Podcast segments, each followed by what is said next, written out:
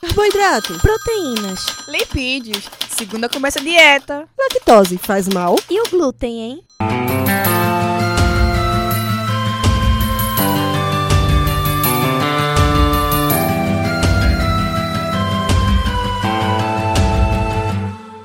Começa agora mais um Alimenta Cast.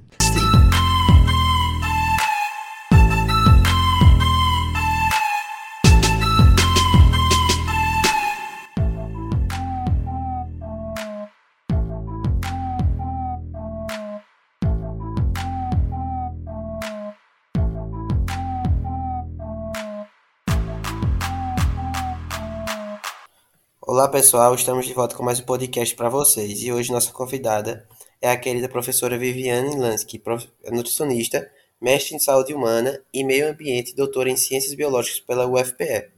Ela é professora adjunto 1 do Departamento de Nutrição da UFPE na área de Ciência e Tecnologia de Alimentos e realiza pesquisas relacionadas à análise e desenvolvimento de produtos e aproveitamento integral de alimentos, com ênfase em frutas nativas brasileiras. Eu sou Guilherme, estudante do quarto período de nutrição da UFPE do CAV. Eu sou Ellen Roberta, seja bem-vinda ao nosso AlimentaCast Viviane, programa vinculado ao Container Saúde do Centro Acadêmico de Vitória de Santo Antão. A temática do podcast de hoje abrange uma classe de alimentos que já vem sendo estudada há alguns anos, mas que recentemente vem ganhando mais notoriedade, os food maps, sigla para fermentáveis, oligosacarídeos, disacarídeos, monossacarídeos e polióis. Talvez você já tenha ouvido falar dessa sigla ou, considerando o que ela significa, achar que nunca consumiu ou viu um food map.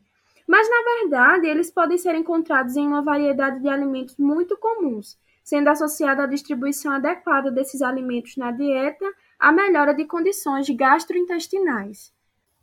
Bem, para iniciar o nosso bate-papo e elucidar a temática, você poderia nos explicar o que são esses food maps e em quais alimentos podemos encontrá-los? Bem, como já mencionado, o termo food map é uma sigla em inglês para monossacarídeos, disacarídeos, oligosacarídeos e polióis fermentáveis.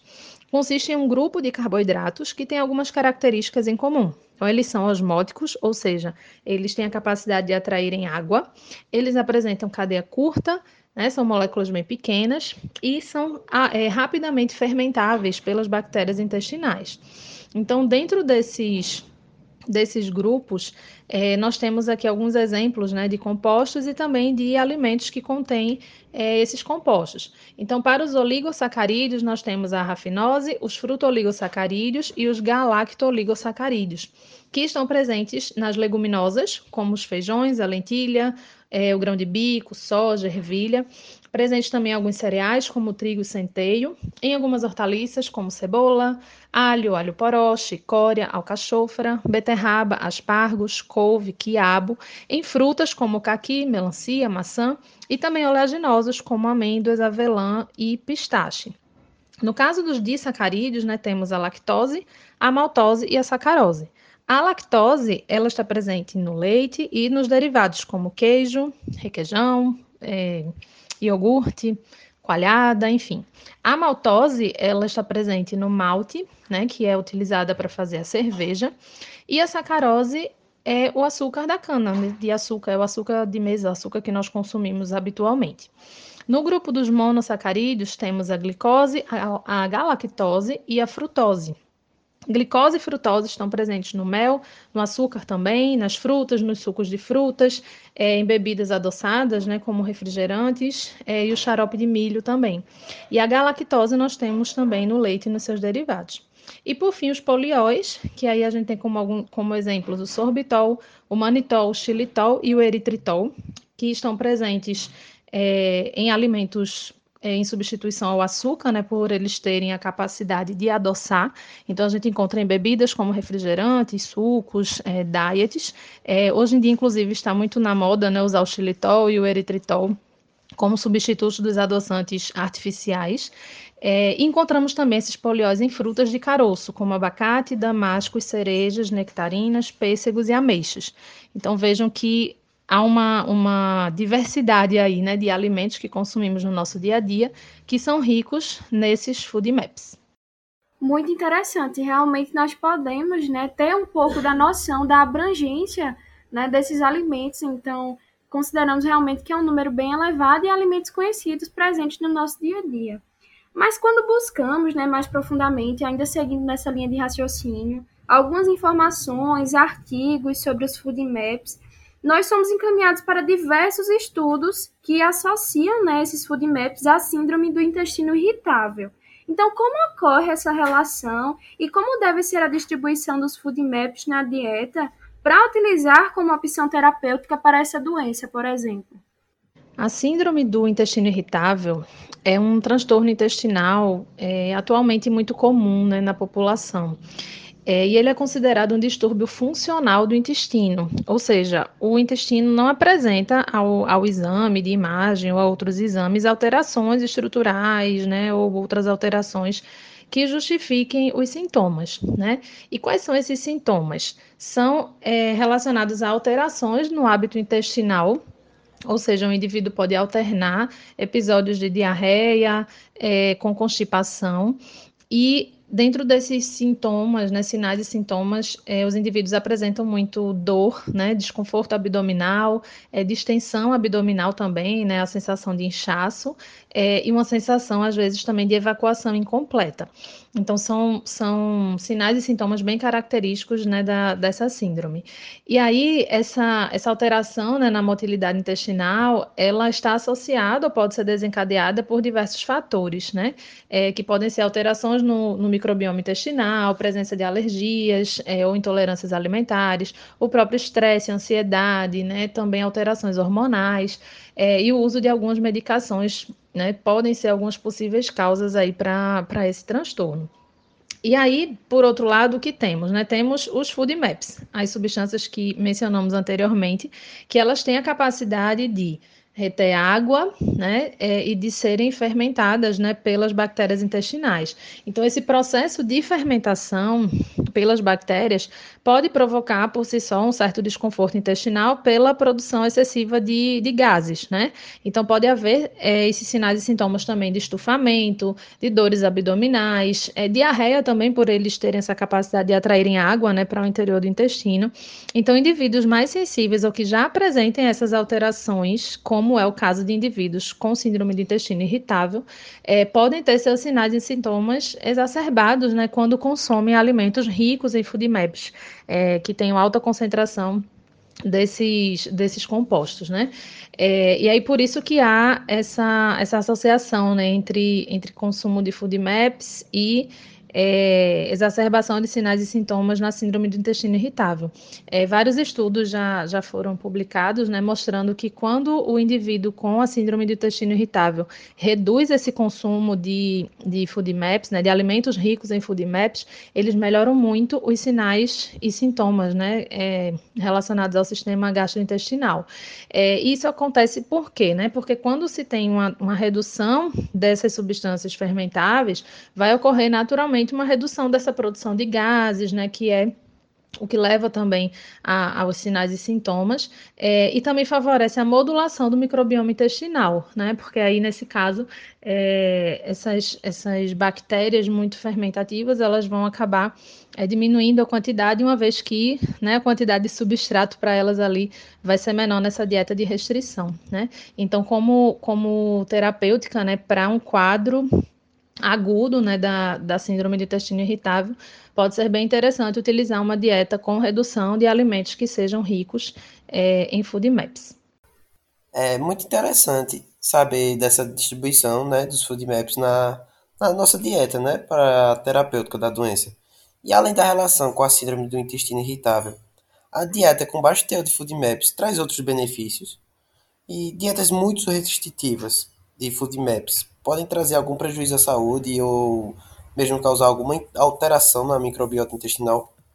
Dietas com baixo teor de, de food maps, elas podem ser interessantes para pacientes que tenham doenças inflamatórias intestinais, como a doença de Crohn e a retocolite ulcerativa, é, e até mesmo a doença celíaca, né, além da síndrome do intestino irritável. Então, os estudos é, mostram que pode haver é, benefícios em pacientes que apresentem essa, o diagnóstico né, é, dessas condições clínicas.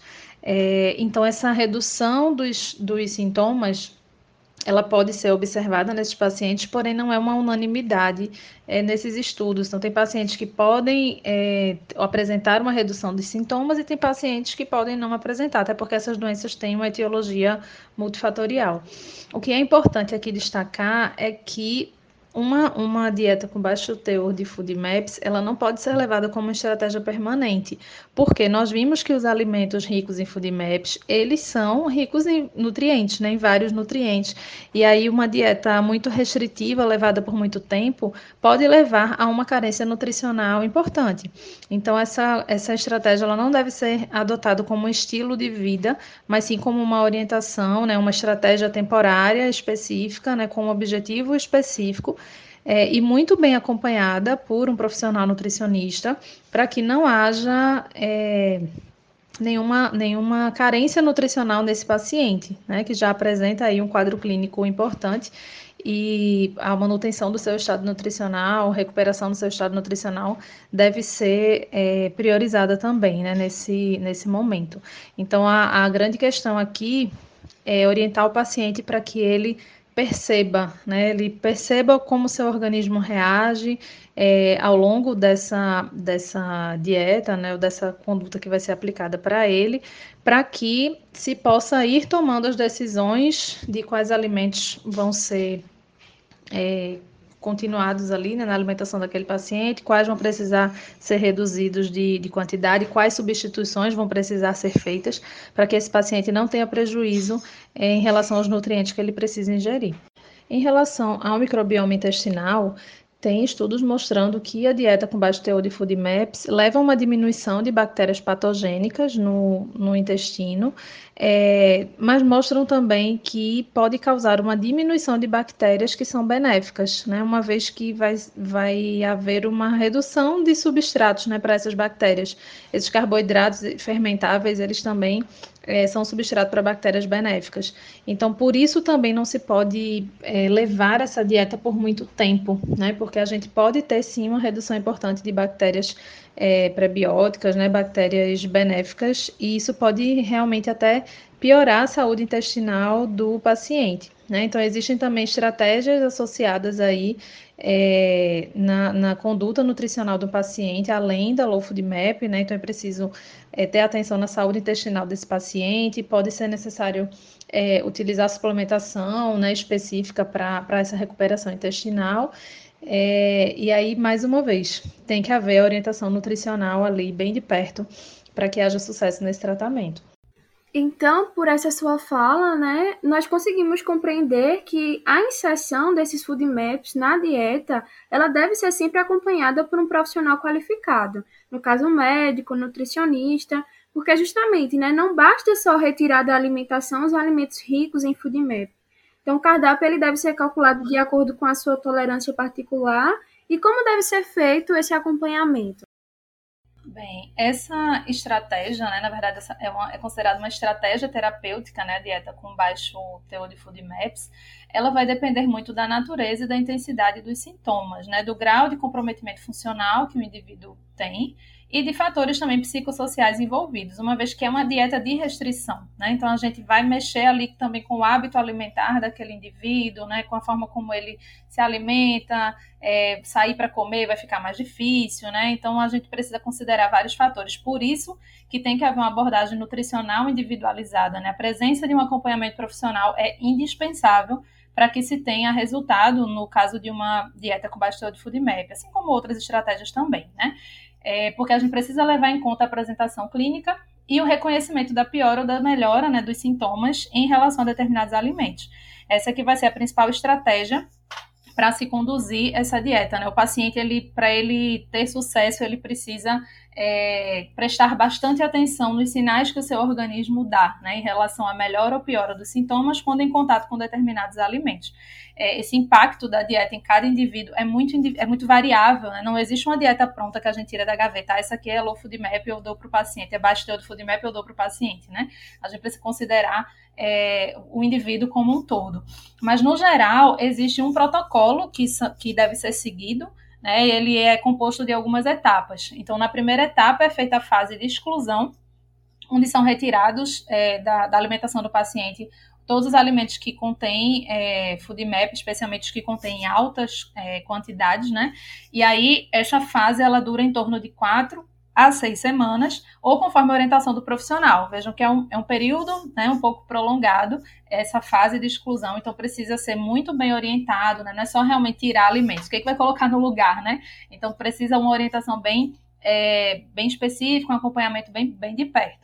Na segunda fase é a fase da reintrodução. Então, o paciente ele vai é, reintroduzindo os alimentos é, de, por grupos e em baixa quantidade. Então, ele vai receber orientação de quais são os alimentos que têm baixos níveis de food maps, que têm médios níveis e altos níveis. E aí, nesse processo de reintrodução, ele vai é, aumentando gradativamente essa quantidade, esses alimentos e essas quantidades, verificando a sua tolerância, e vai aí um processo também de algumas semanas, seis a oito, dependendo da orientação profissional. E por fim, né, depois que ele faz toda essa identificação dos alimentos que realmente vão exacerbar sintomas ou aqueles onde ele né, vai tolerar bem, é, vai haver de fato a mudança do estilo de vida. Ele vai precisar reconhecer esses alimentos e aí tentar é, não ficar para todo sempre sem consumir, mas sabendo que aquele alimento ele não vai consumir numa quantidade muito alta, porque pode haver um, um, uma exacerbação de sintomas, né? Então, nessa terceira fase, a consolidação realmente daquilo que o paciente tolera, não tolera, é, do quanto que ele tolera.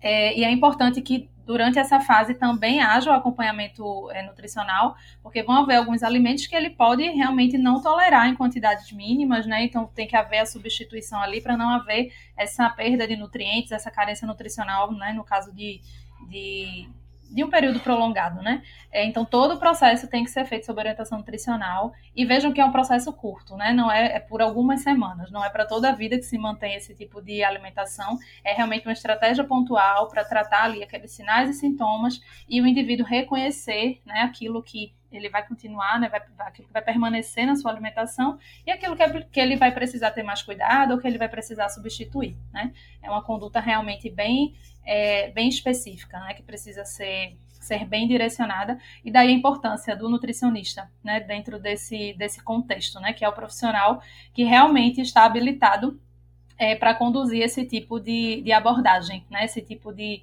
de intervenção para que haja sucesso no tratamento. Então, agora nós iniciaremos o nosso Batcast, que é uma brincadeira do nosso podcast baseado em perguntas rápidas que podem ser respondidas de forma curta. E a primeira pergunta é: você tem fome de quê? Bem, eu acho que a minha fome maior é por conhecimento. Eu acho que conhecimento é aquilo que transforma e que nos liberta. Então, se de fato todos pudessem ter acesso a conhecimento, nós realmente é, teríamos pessoas transformadas é, que, puder, que poderiam né, contribuir muito mais para a mudança que o mundo precisa. Então, de fato, conhecimento é algo que, que eu busco né, e que todos deveriam também buscar incessantemente. Qual um acontecimento marcante que você teve durante a sua vida profissional que foi muito marcante para você durante a sua vida? Bem, é, eu acho que um, um, momento, eu diria uma, um período né, da minha vida profissional que foi muito marcante, que eu sinto muita saudade até hoje, foi na época que eu trabalhei no programa de alimentação escolar do estado de Pernambuco. Eu fui nutricionista do, do programa de alimentação escolar, eu fazia visita às escolas, fazia treinamento com merendeiras, fazíamos atividade de educação nutricional com alunos. E assim, foi logo um ano após eu ter me formado, eu já tinha, tinha passado nesse concurso, me chamaram, e foi um período onde eu pude crescer muito enquanto pessoa, enquanto profissional. É, conheci muita gente, foi muita troca, sabe, de experiências, adquiri é, é muito, muito crescimento mesmo, tanto profissional como pessoal também. É, eu acho que foi um período da minha vida que realmente contribuiu muito né, para a profissional que eu sou hoje, para a pessoa que eu sou hoje também. Eu, eu levo no meu coração essa fase é, onde eu passei né, do, no programa de alimentação escolar. Realmente sinto muita saudade, foi um período muito bom. Se você pudesse deixar um recado para o mundo, o que você diria? Bem, é, tem uma, um, na verdade, é um versículo que eu que eu costumo é, levar, né, como lema para minha vida, tá no Salmo 34, 14, que diz assim: Afasta-te do mal, pratica o que é bom, procura a paz e esforça-te por alcançá-la. Acho que é disso que o mundo precisa, né? É procurar fazer o bem, se afastar do mal e procurar ter paz, né? se esforçar para alcançar a paz, a paz consigo mesmo, a paz com todos. A gente vive um momento em que há uma guerra, né, numa parte do mundo, mas que reflete no mundo todo, é, e tudo começa com, com o esforço que a gente deve buscar pela paz, né, de fazer o bem, de estar sempre é, buscando multiplicar é, a bondade, a generosidade. Então, esse é o recado para o mundo. Né? Faça o que é bom, se afaste do mal, procure a paz e se esforce por alcançá-la. Realmente a gente vai ter um mundo muito melhor se cada um fizer a sua parte. Bom, primeiro queremos agradecer, certo, a sua presença, uma presença muito iluminada que, que norteou a gente nesse podcast tão valioso. Então fica aqui meu agradecimento e creio eu que seja de muita valia todo o assunto que a gente comentou aqui. Eu que agradeço o, o convite. Foi muito bom ter participado de mais essa experiência né, é, aqui junto com vocês. Eu parabenizo a, ao todos, ao grupo, né, por essa iniciativa. É, e eu desde já desejo boa sorte, né, que esse, esse meio, esse veículo de comunicação cresça, que mais pessoas sejam alcançadas né, por esses temas tão importantes que vocês trazem aqui para gente. Muito obrigada. E também queremos agradecer a você que nos escuta tá? Se cuide e proteja sua saúde. Nos siga nas redes sociais, arroba AlimentaCast e arroba Saúde. E até o próximo AlimentaCast. AlimentaCast.